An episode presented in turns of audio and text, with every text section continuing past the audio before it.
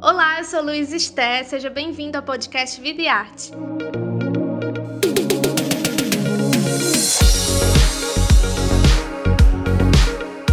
Nessa nova temporada, a gente vai conversar com diversos artistas brasileiros. Toda semana, um novo episódio vai estar disponível no seu agregador de podcast favorito. Para acompanhar o bate-papo na íntegra e mais detalhes sobre o projeto Vida e Arte com Vida, assine o Povo Mais, a plataforma multistreaming do Povo. E não esquece de acompanhar o Vida e Arte nas redes sociais e nos seus cadernos especiais do jornal o Povo.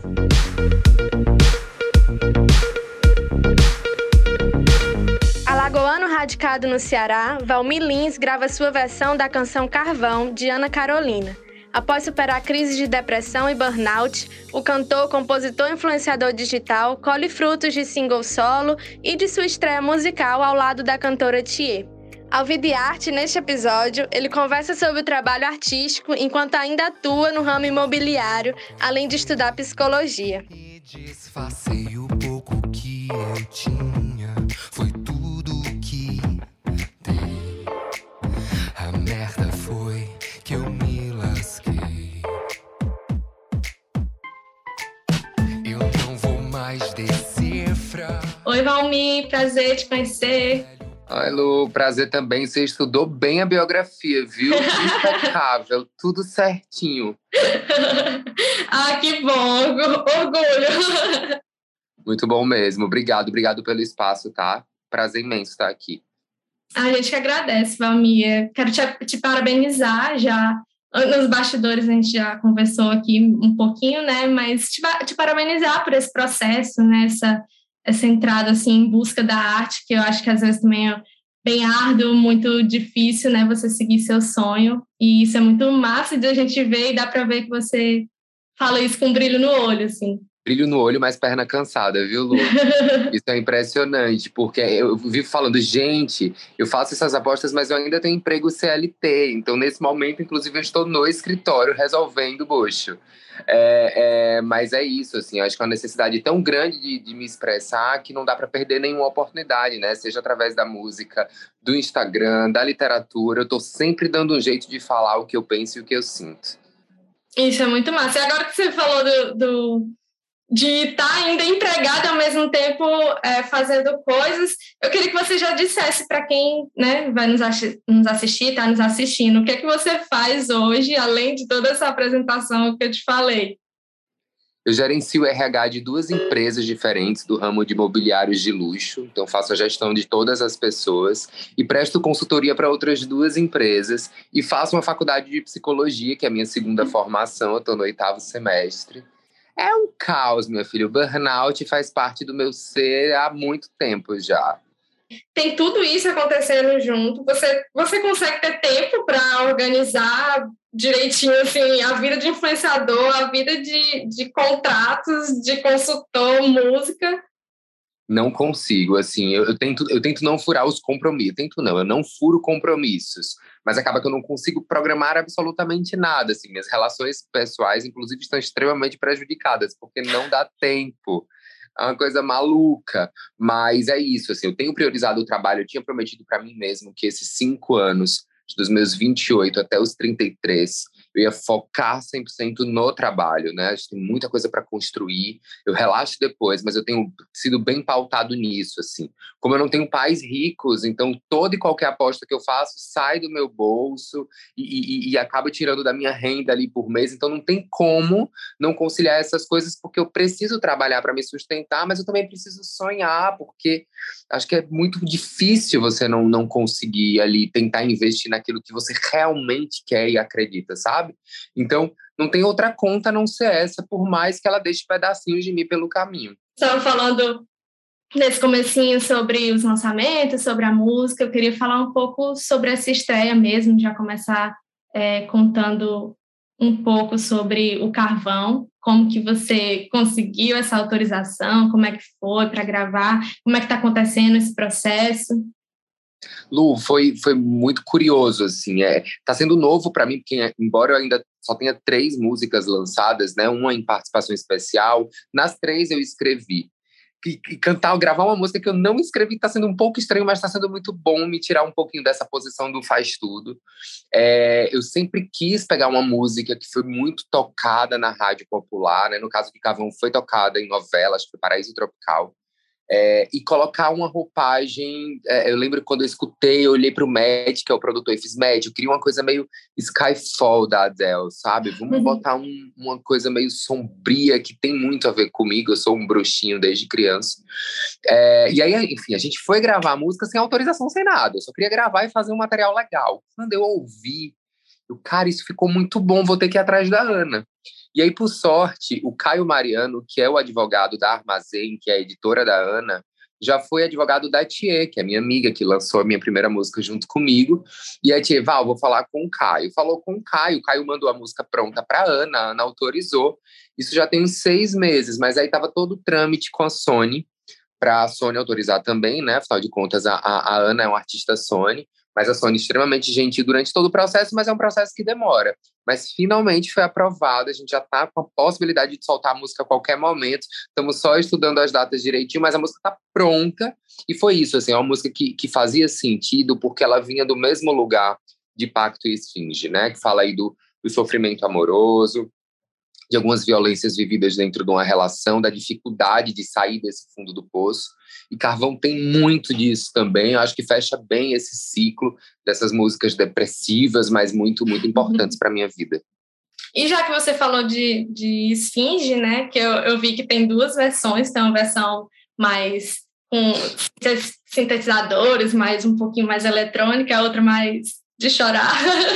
É. Como foi essa escolha, assim? Porque você fala de um desaparecimento de amor, como você falou, esses três singles meio que se interligam, né? Porque falam basicamente de uma decepção amorosa. Como que é desabafar isso em música? Por que, que você escolheu essa essa diferenciação? Lançar primeiro de, um, de uma forma, depois de um, de um jeitinho? Eu estou muito na fase do experimentar, né? E, e, e e eu sempre falo para os meninos: vamos experimentar sem perder minha identidade. Eu não quero tirar para tudo quanto é canto. Então, não. Precisa ter algo que conecte aqueles elementos. E aí, como Pacto era uma música muito Thier, né? Eu quis fazer uma música Thier Impacto. O Adriano Sintra, que é o mesmo produtor de A Noite, de Isqueiro Azul, dos maiores sucessos da Thier, é, eu queria muito que fosse com a cara dela também, que é minha cara, porque eu sou fã da Tia, já era muito antes dela ser minha amiga. É, e aí, quando veio Esfinge, eu falei, gente, acho que aqui eu posso trabalhar a minha bruxa, sabe? Eu posso colocar, como você falou, os sintetizadores, tem, tem um vento ivante no meio da música. E eu queria que fosse uma música que ainda com dor, porque eu escrevi Esfinge com muita dor, é, é aquela, aquele momento que você já não aguenta mais o fundo do poço, você usa ele como catapulta para sair, Acho que Esfinge é mais ou menos isso. Só que a essência da música era triste. Então, quando eu lembro quando a música saiu no Spotify, um dos editores do Spotify colocou a música como uma música de superação. Eu, mas que bom que ele entendeu assim, mas não é de superação, ainda não estava superado, não. Precisa ainda montar uma... sofrimento, né? Tava ferrado ainda, menina. Eu preciso de uma versão que mostre como esse Finge saiu, porque ela saiu da profunda tristeza ainda. E aí foi quando eu olhei pro Matt, eu fiz, vamos pegar um piano, e a gente foi no estúdio que tem um piano de cauda gigantesco. O piano é extremamente orgânico da música, foi gravado ao vivo. E a sanfona do Nonato, que é um dos mestres da sanfona no Brasil.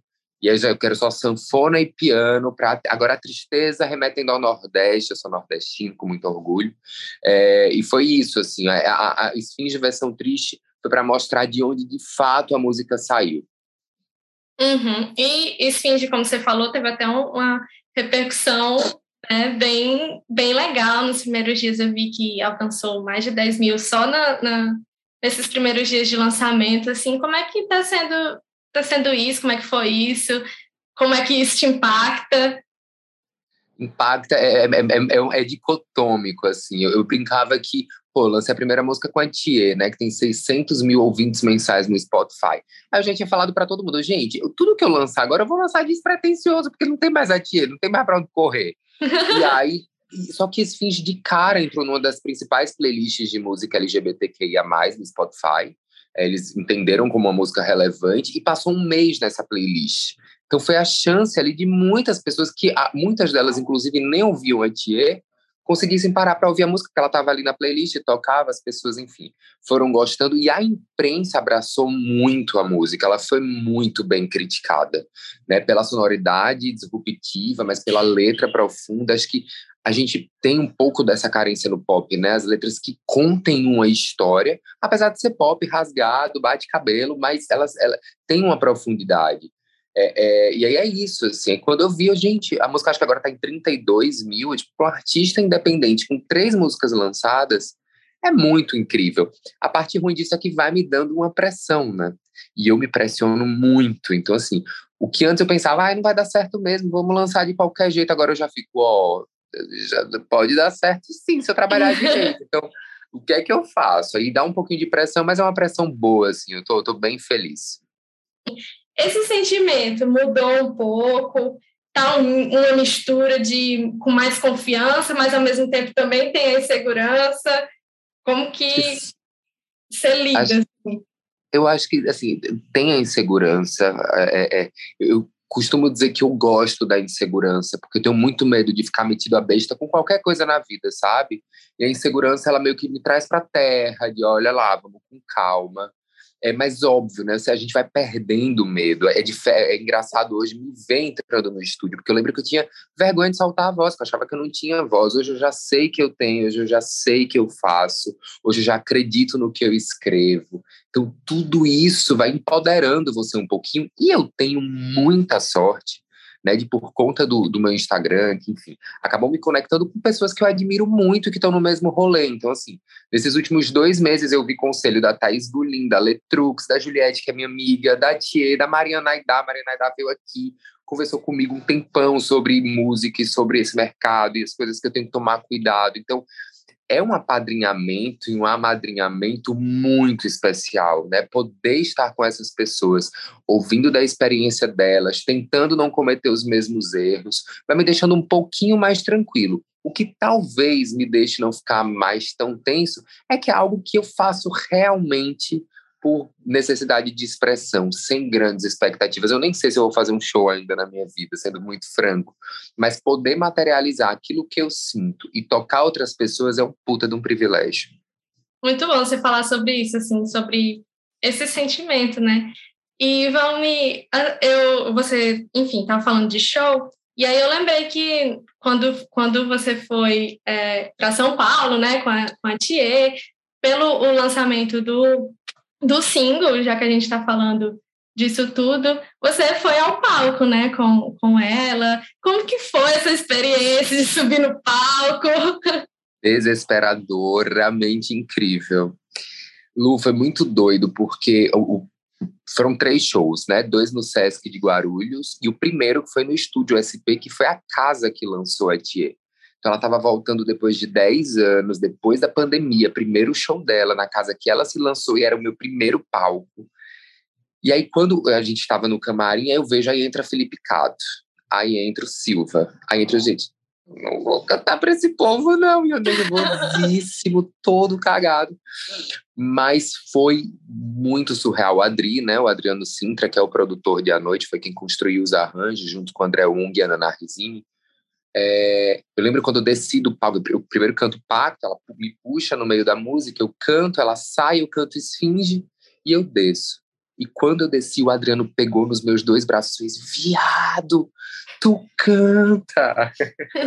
e aquilo foi muito simbólico para mim. Eu pensei que fosse autotune, porque eu gravei a voz aqui, eu não gravei em São Paulo, num outro estúdio. E aí era o reforço positivo que eu precisava, sabe? Eu vivia falando que meu último medo era o palco para cantar. Eu já tinha apresentado o festival e tal, mas para cantar era meu grande medo já posso passar por tudo, minha filha. Tô calejado. Foi muito incrível mesmo, assim, experiência surreal, um privilégio, assim, surreal. Sim, e o sentimento, assim, com o público? Deve ser uma vibração, ainda mais depois de pandemia. Quer dizer, ainda hum. estamos nesse, nesse processo, né? Mas já está um pouco melhor, mais tranquilo de estar hum. alto com a galera. Como que o pessoal tava, assim, como que você via eles, como que você sentiu eles? Eu acho que tem, e é bom você falar sobre isso, assim, porque foi uma das coisas que me tocou muito. Os fãs da Tia são muito carinhosos. Eu não sei se exatamente pelo som da Tia ser um, um, um som fofo, né, via de regra, acho que o público acaba sendo a extensão disso. E eles acolheram de um jeito, assim, eles cantando pacto na ponta da língua, eles interessados em ouvir Esfinge, que não tinha sido lançada ainda. Esfinge foi tocada pela primeira vez no Estúdio SP. É, é, foi, foi muito incrível, assim, tanto dela, né, que o tempo inteiro a gente junto no camarim, uma, uma, quase que que uma posição de mãe mesmo, de madrinha, de vir cá, deixa ele mostrar, é assim, assado. E o público dela, que foi uma extensão disso. Então, assim, é, eu me, realmente me senti ali saindo do berço, engateando e depois andando. É muito doido. Eu fico, você falando, eu fico aqui pensando, meu Deus, eu passei por isso, é sério. É, é surreal, surreal. E tudo isso acontecendo, assim, num curto período de tempo, né? Porque... Um ano, um ano. Pois é, um ano nossa, é muita coisa. Foi, do nada. Tia, escreve aí uma música pra mim. Eu, mas eu não escrevo. Ela, mas é só rimar, Val. Eu não escrevo música. Ela, vai, mas tu escreve, é só rimar. E aí, quando eu escrevi a música, ela linda, ótima, agora vamos cantar. Eu, é, não canta, canta assim. então, é isso, assim, eu acho que é, é, eu, sempre, eu sempre pedi pro, pro, pro universo, Deus, leia como você quiser ler, depende de quem é seu Deus, mas que eu queria que tudo que me causa sofrimento virasse depois algo que deixasse um legado e que me recompensasse de uma certa forma por ter passado por aquilo. Né? E acho que eu emano tanto isso de, de, de não estar tá apontando o erro dos outros e o erros, os erros que cometem comigo.